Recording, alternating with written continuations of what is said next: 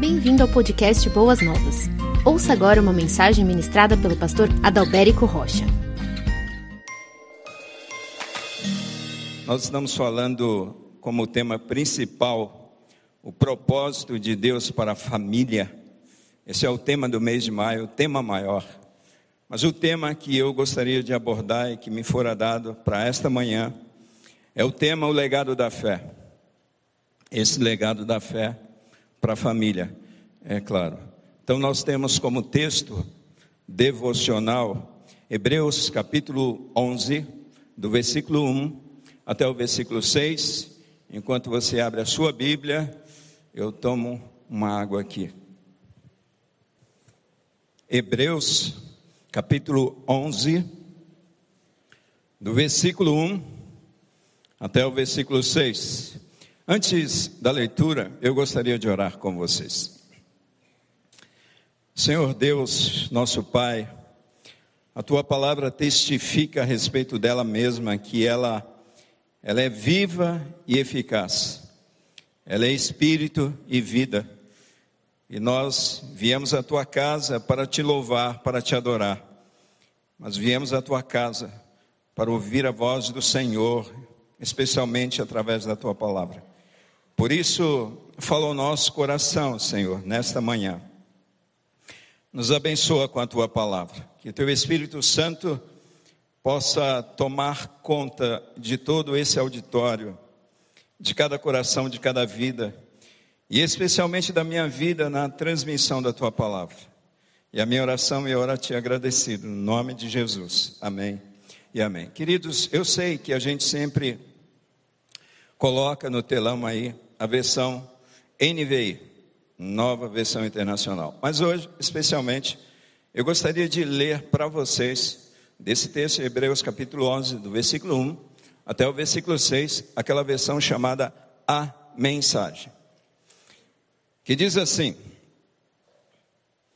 O fato essencial da existência é que esta confiança em Deus, esta fé, é o alicerce sólido que sustenta qualquer coisa que faça a vida digna de ser vivida.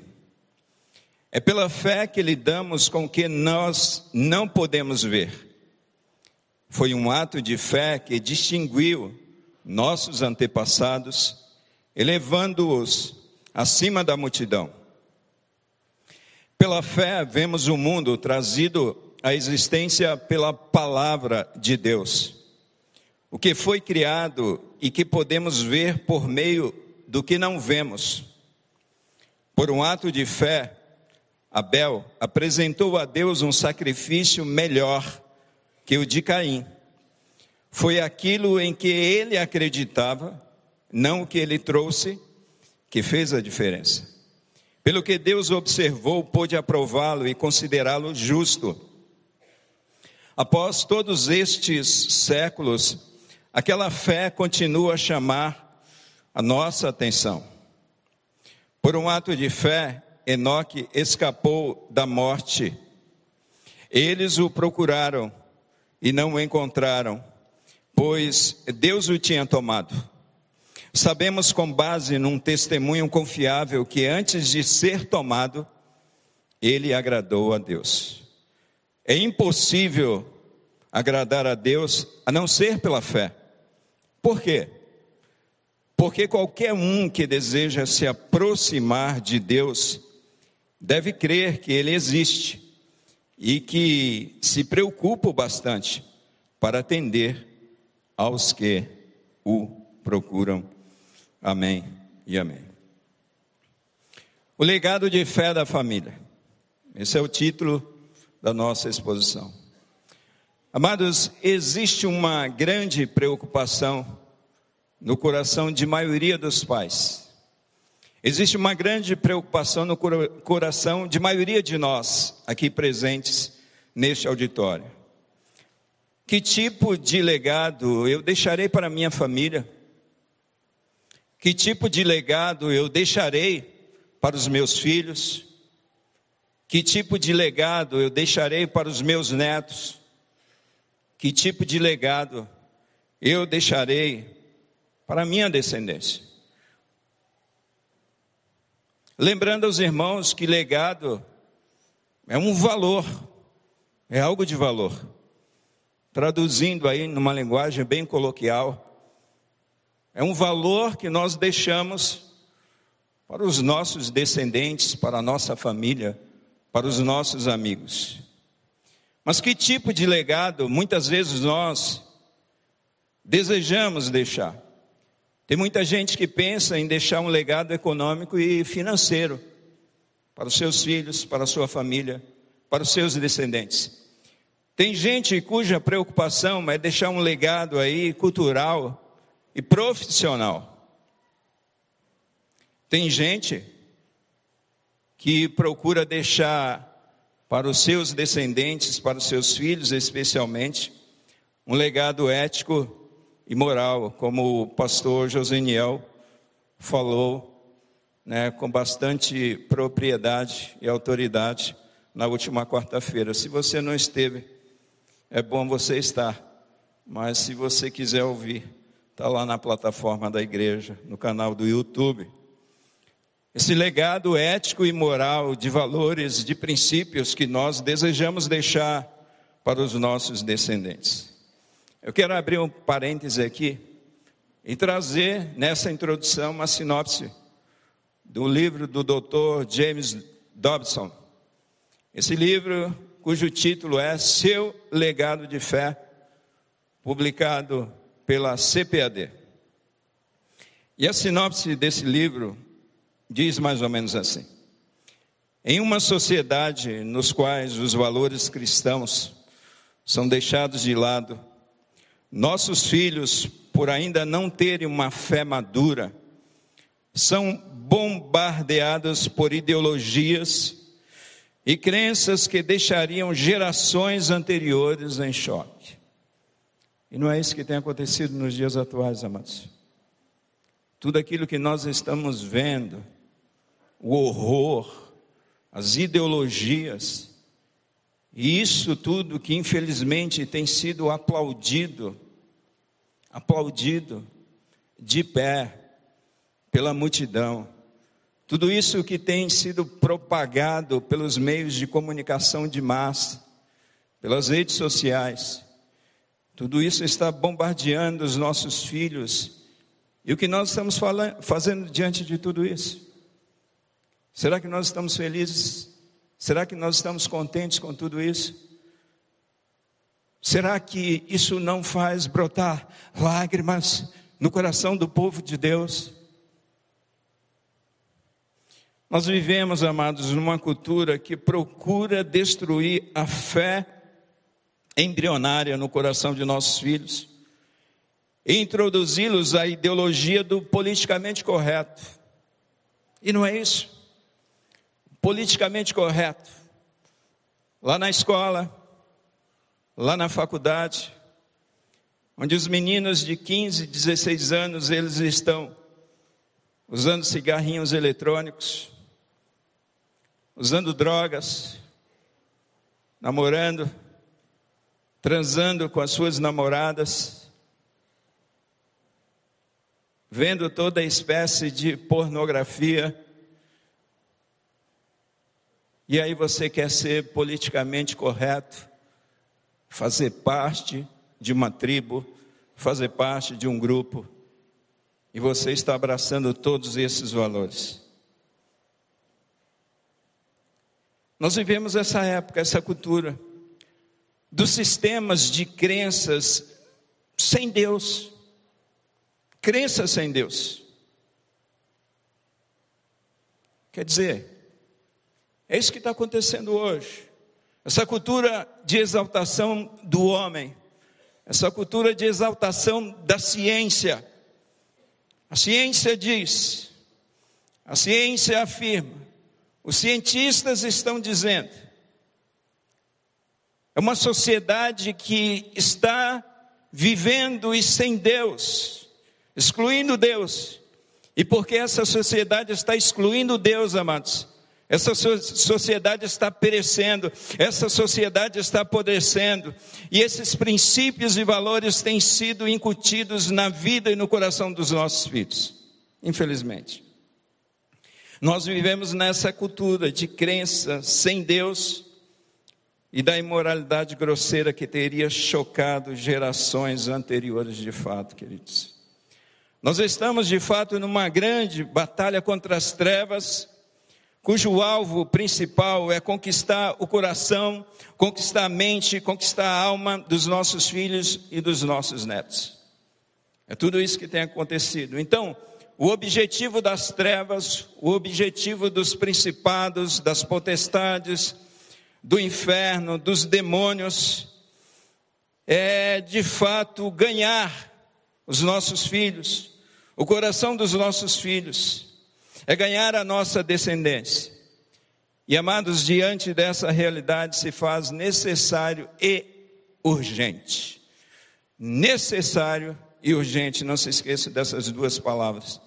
Ensinar os nossos filhos no campo espiritual e ajudar a nossa família a enfocar aquilo que mais importa: a fé em Jesus Cristo. É exatamente isso que mais importa nesta sociedade, nesse momento tão difícil em que nós estamos vivendo.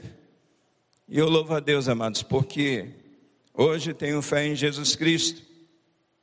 E tenho essa fé em Jesus Cristo graças aos meus pais, graças aos meus avós, que tiveram o nobre cuidado de proclamar esta fé proclamar esse Cristo.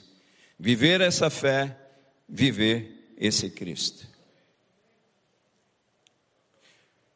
No texto que nós acabamos de ler, Hebreus, capítulo 11, do versículo 1 até o versículo 6, esse texto em destaque, nessa introdução desse grande capítulo e conhecido como a galeria dos heróis da fé, nós podemos aprender aqui algumas verdades importantes, amados, sobre este legado de fé.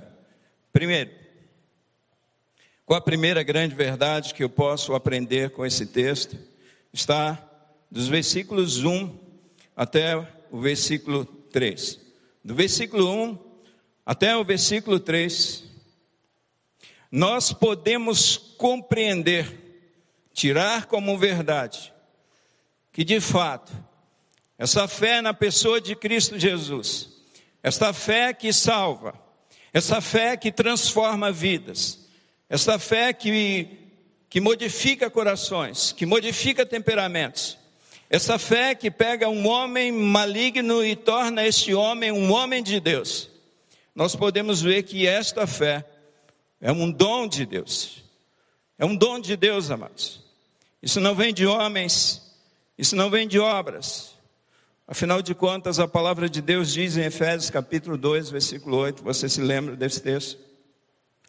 Pois vocês são salvos pela graça, por meio da fé.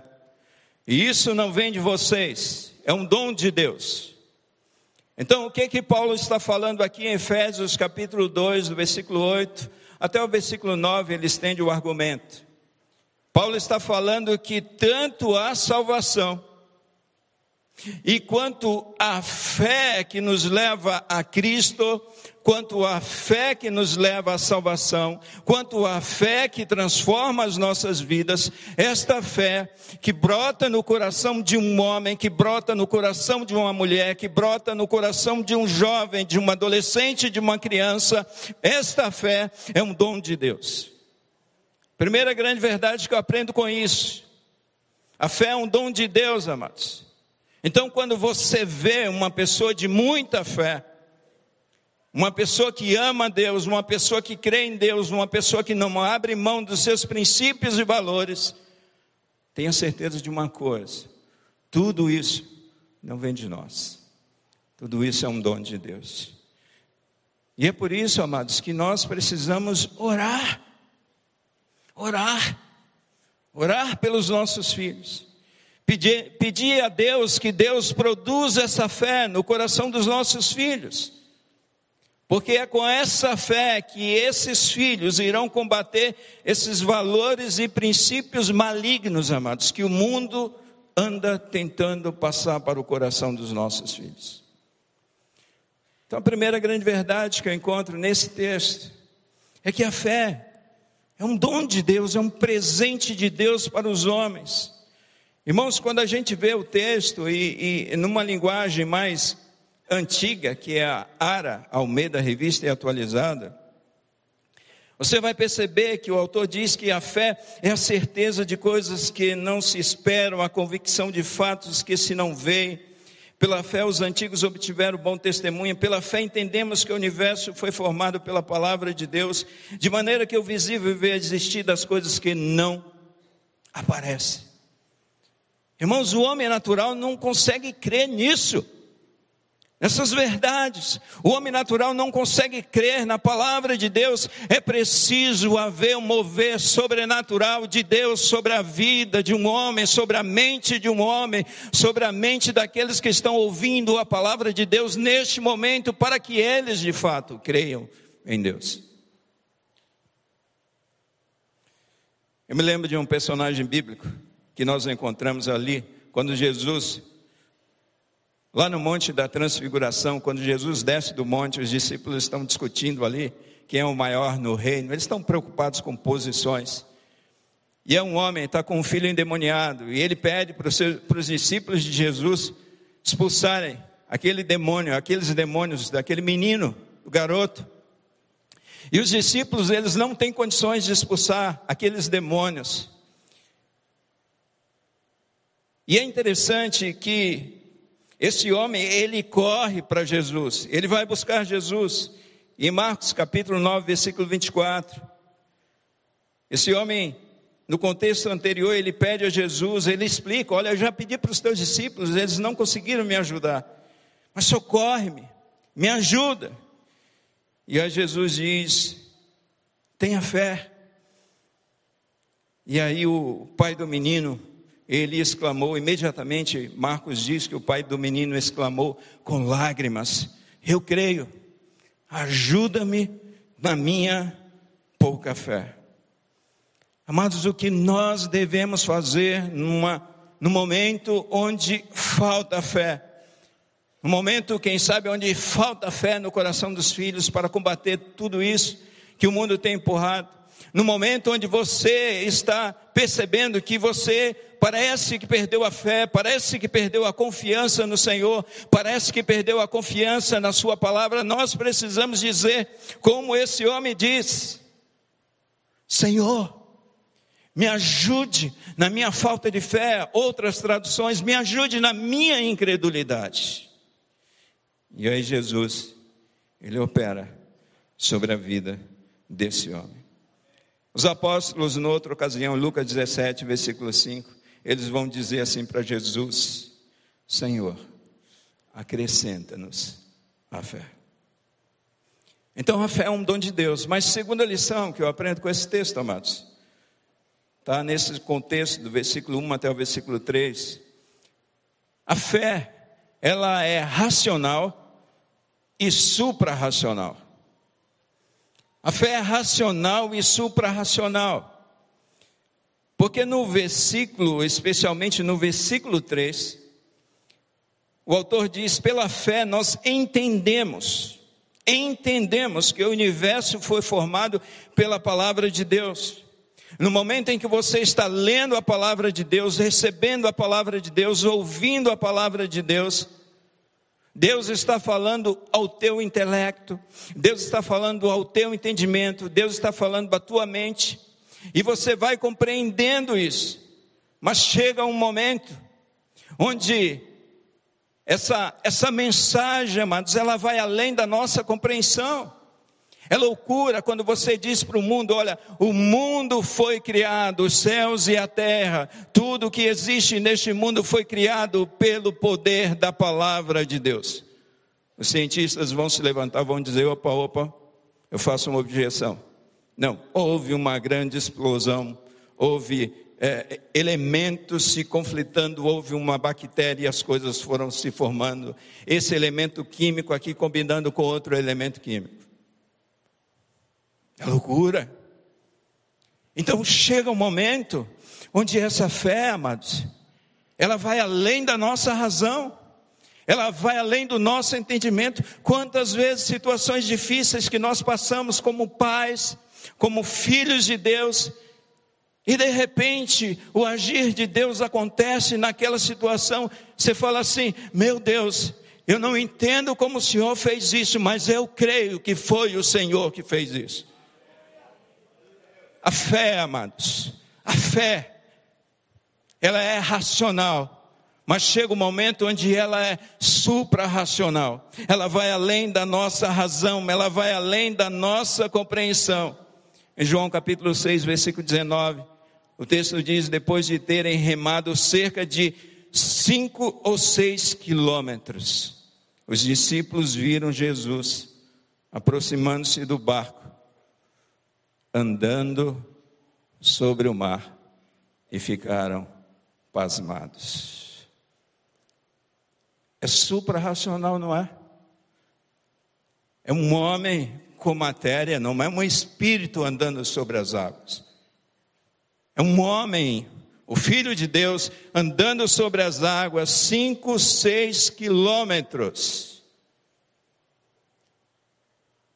A Trindade, por exemplo, amados, é tão difícil entender como Deus é o Deus Pai, é o Deus Filho, é o Deus Espírito Santo, e eles não são três deuses, mas o Deus Pai, Deus Filho, Deus Espírito Santo subsiste numa só pessoa.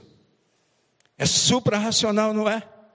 Como é possível eu compreender tudo isso que o autor aos Hebreus está falando, está descrevendo, se não houver esse mover sobrenatural de Deus sobre a minha vida, fazendo-me crer? Segundo lugar, essa fé é racional, mas ela é suprarracional. Terceira verdade, amados, que eu aprendo aqui nesse texto, que a fé, ela vem pela palavra de Deus. Ela é um dom de Deus, amém? É um dom de Deus. Ela é racional e suprarracional, sim, mas ela vem pela palavra de Deus. Olha só o versículo 3, o que que diz? O versículo 3 vai dizer para nós: pela fé vemos o mundo trazido à existência pela palavra de Deus. É pela palavra de Deus que nós temos fé, não é pela palavra de homens, amados. É pela pregação da palavra de Deus, é pela exposição da palavra de Deus. Quando você prega, quando você fala uma pessoa a respeito da sua condição diante de Deus como pecador, quando você aponta o Salvador, quando, quando você fala a respeito da pessoa de Cristo, da obra de Cristo, existe um mover de Deus sobre aquela palavra, produzindo fé no coração daquele homem. Pastor, eu ando meio sem fé, volte a palavra. Nós precisamos voltar à palavra, é por isso que nos falta fé, amados. Vocês se lembram quando Josué estava ali temeroso em avançar, em seguir com a missão que foi otorgada a ele, o bastão que foi passado para ele, e Deus fala, Deus fala a palavra dele, e a palavra de Deus traz fé no coração daquele homem.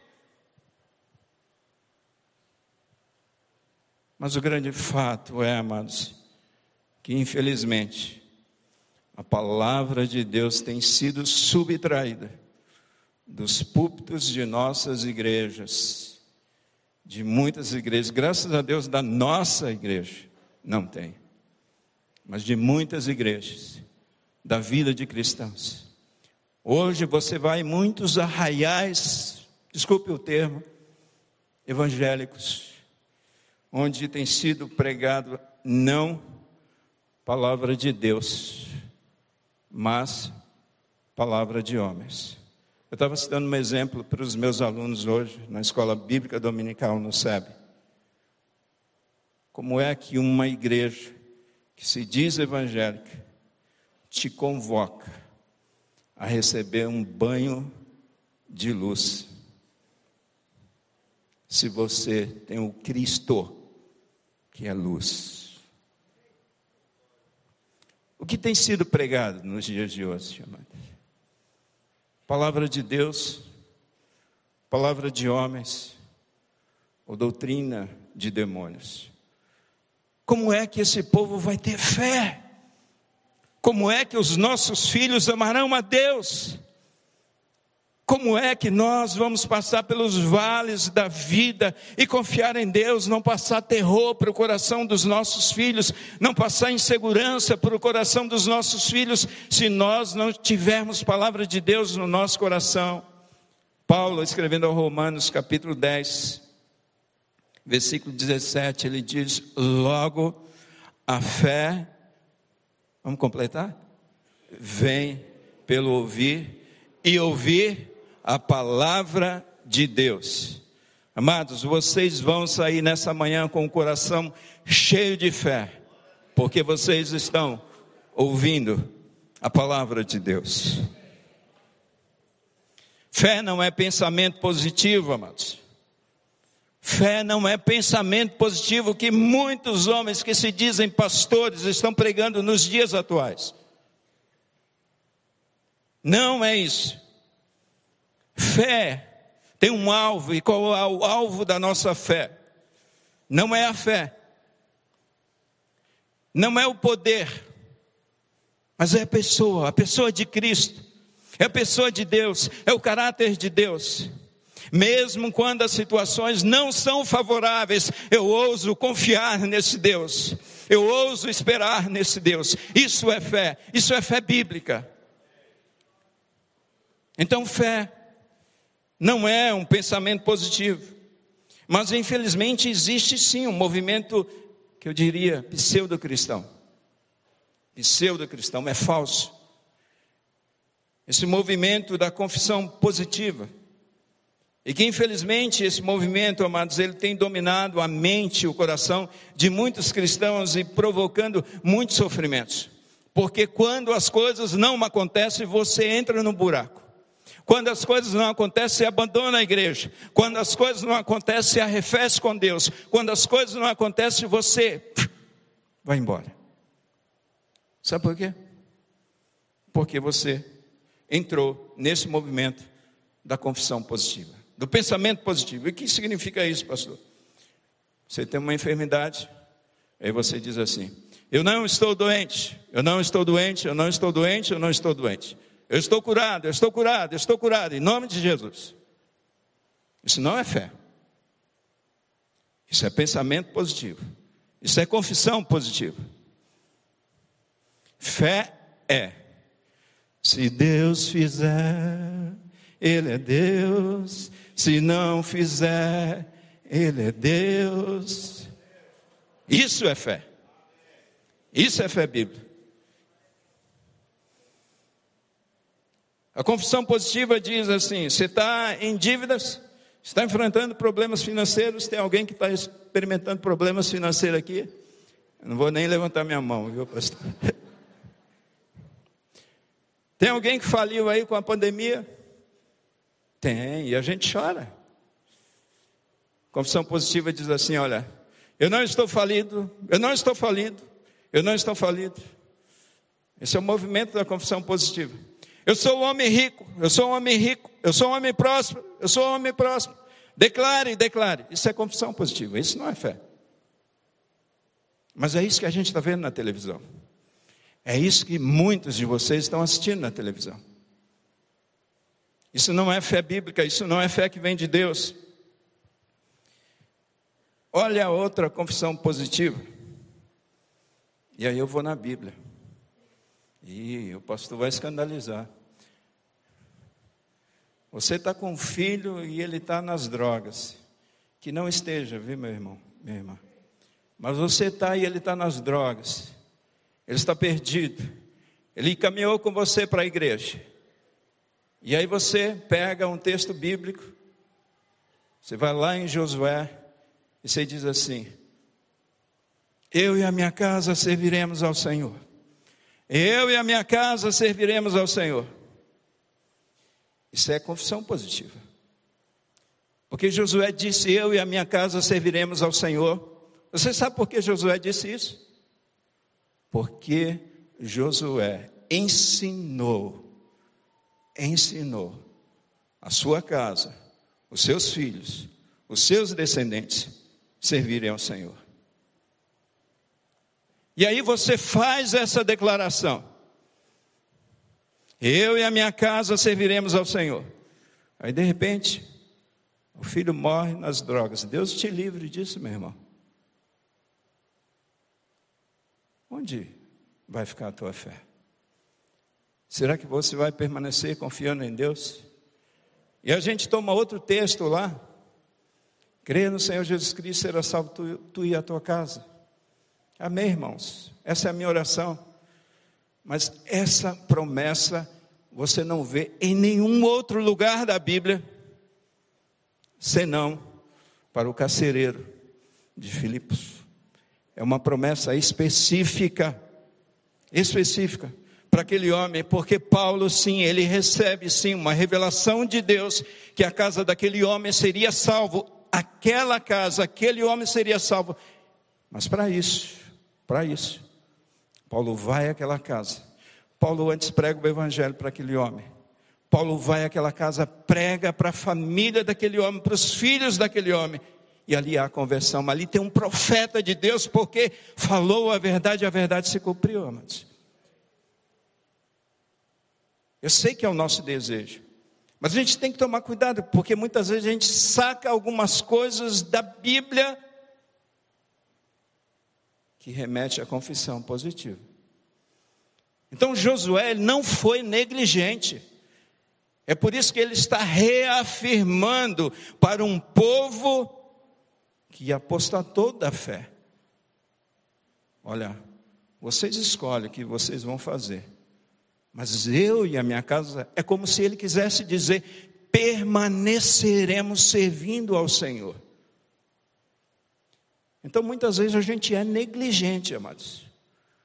A gente não estuda a Bíblia, a gente não ora, a gente não participa de cultos, a gente não participa de uma escola bíblica dominical, a gente não se envolve com as coisas de Deus, e aí o que está acontecendo com os nossos filhos? Eles estão absorvendo tudo isso. Estão absorvendo tudo isso. E aí, como que você pode fazer uma declaração vazia como essa? Eu e a minha casa serviremos ao Senhor. Então, essa não é uma fé bíblica. Você precisa ensinar a palavra. E Deus se compromete quando você viver essa palavra e você ensinar essa palavra, sim, a tua descendência ser do Senhor. Primeira verdade, a fé é um dom de Deus. Segunda, a fé é racional e suprarracional. Terceira, a fé vem pela palavra de Deus. Quais as lições práticas que a gente tira com esse texto? Primeira lição, amados. As lições práticas é, você sabe falar inglês? Eu não sei, mas é car, car, convicção, ação e relação. Essas são as lições práticas que nós podemos tirar desse texto. A fé é convicção. O que, que o texto diz? Vou ler na versão Almeida para vocês. A fé é a certeza de coisas que se não esperam e a convicção de fatos que não se vê. Fé é convicção, amados. Convicção. Não importa se seu cônjuge vai apostatar da fé. Não importa se o outro vai apostatar da fé. Não importa se o outro vai recuar diante das dificuldades. Você se mantém firme. Eu confio em Deus. É convicção. E é uma convicção que o próprio Deus produz no coração de um homem e de uma mulher. A fé é a certeza inabalável. E por que o pastor está dizendo isso? Porque o texto diz isso, que é convicção. Mas o texto também vai me dizer que fé é ação. É outra lição prática que eu tiro com esse texto, que fé é ação. A fé não é passiva, amados. Não é passiva. Ah, eu tenho certeza que hoje pela manhã, amanhã pela manhã, eu vou pregar um bom sermão. Aí o pastorzão sai para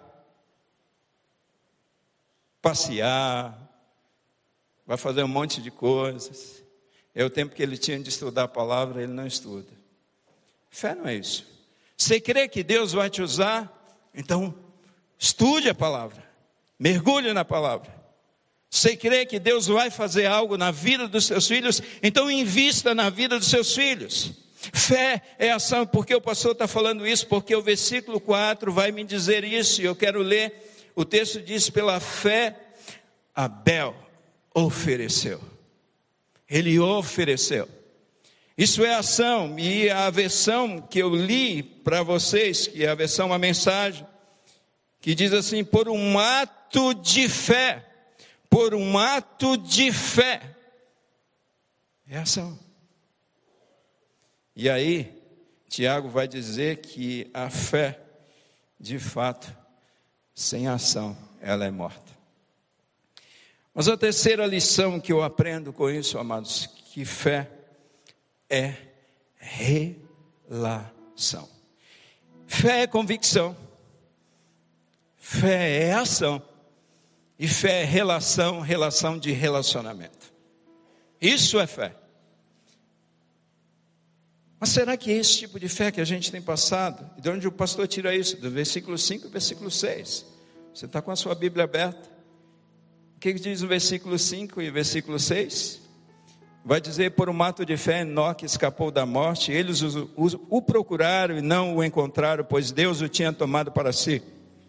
Sabemos, com base num testemunho confiável, que antes de ser tomado, ele agradou a Deus.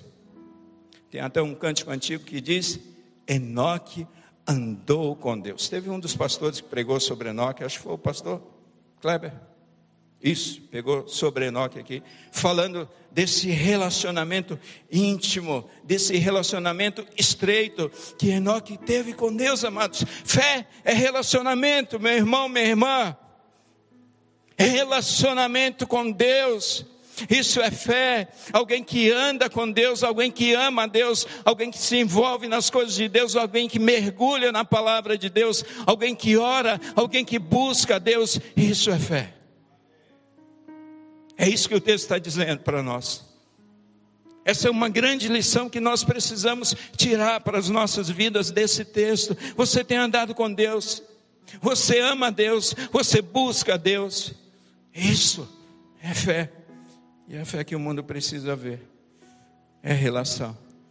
Fé, amados, fé não é tirar coisas de Deus, mas é se relacionar com Deus. E finalmente, concluindo a nossa reflexão dessa manhã, está no versículo 6. E o versículo 6, o que que diz? É impossível agradar a Deus a não ser pela fé. Por quê? Porque qualquer um que deseja se aproximar de Deus deve crer que Ele existe e que Ele se preocupa bastante para atender aos que o procuram. Ah, pastor, essa versão não ficou muito legal, não entendi muito bem. Então vamos lá, Almeida Revista e Atualizada. No versículo 6 vai dizer assim: de fato, é a que você conhece, né? De fato, sem fé, é impossível agradar a Deus, porque é necessário que aqueles que se aproximam de Deus creiam que Ele existe e que Ele é galardoador daqueles que ou, ou buscam, ou buscam, ou buscam. E aí eu quero concluir com uma frase, dizendo para vocês que a fé, amados, a fé, a fé bíblica, a priori, essa fé nos leva a Deus e não às bênçãos de Deus. A fé bíblica, a fé genuína, é a fé que nos leva a Deus e não às bênçãos de Deus. Tem muita gente lotando templos, templos, em busca das bênçãos de Deus, mas gente que não ama a Deus, gente que odeia Deus. Gente que quer o milagre, mas não quer o doador do milagre. gente que quer ser abençoado, mas gente que não quer, aquele que abençoa. É isso que o texto está dizendo. Deus é galardoador, amados, daqueles que o buscam. Você tem sentido falta de alguma coisa na sua vida, na sua família, no seu trabalho? Busque a Deus, não busque a priori as bênçãos de Deus, amados. A palavra de Deus diz que quando nós buscarmos a Deus de todo o nosso coração, nós haveremos de encontrá-lo. Tem muita gente, sim, buscando as bênçãos de Deus e não o Deus, amados, das bênçãos. Agora eu quero terminar de fato, queridos, com uma pergunta para vocês. É melhor ter acesso aos tesouros de Deus ou ao dono dos tesouros. É melhor ter acesso aos tesouros de Deus ou ao dono dos tesouros. Vou dizer uma coisa para vocês. Eu prefiro ter acesso ao dono dos tesouros, Deus, Jesus Cristo, o nosso Senhor e Salvador. Pai, obrigado pela tua palavra. Obrigado por produzir fé no coração daqueles que te buscam nesse tempo. Obrigado pela fé que é um dom de Deus. Obrigado pela fé que vem pela tua palavra. Obrigado por, pela tua palavra, Senhor, nos ensinar que o teu justo viverá pela fé. Assim nós oramos agradecidos e pedimos que possamos viver essa fé genuína, essa fé bíblica e que essa fé genuína e bíblica possa de fato impactar o coração da nossa família e dos nossos filhos, da nossa descendência. Este é o maior legado de fé que nós podemos deixar para os nossos descendentes. E assim nós oramos agradecidos no nome de Jesus. Amém.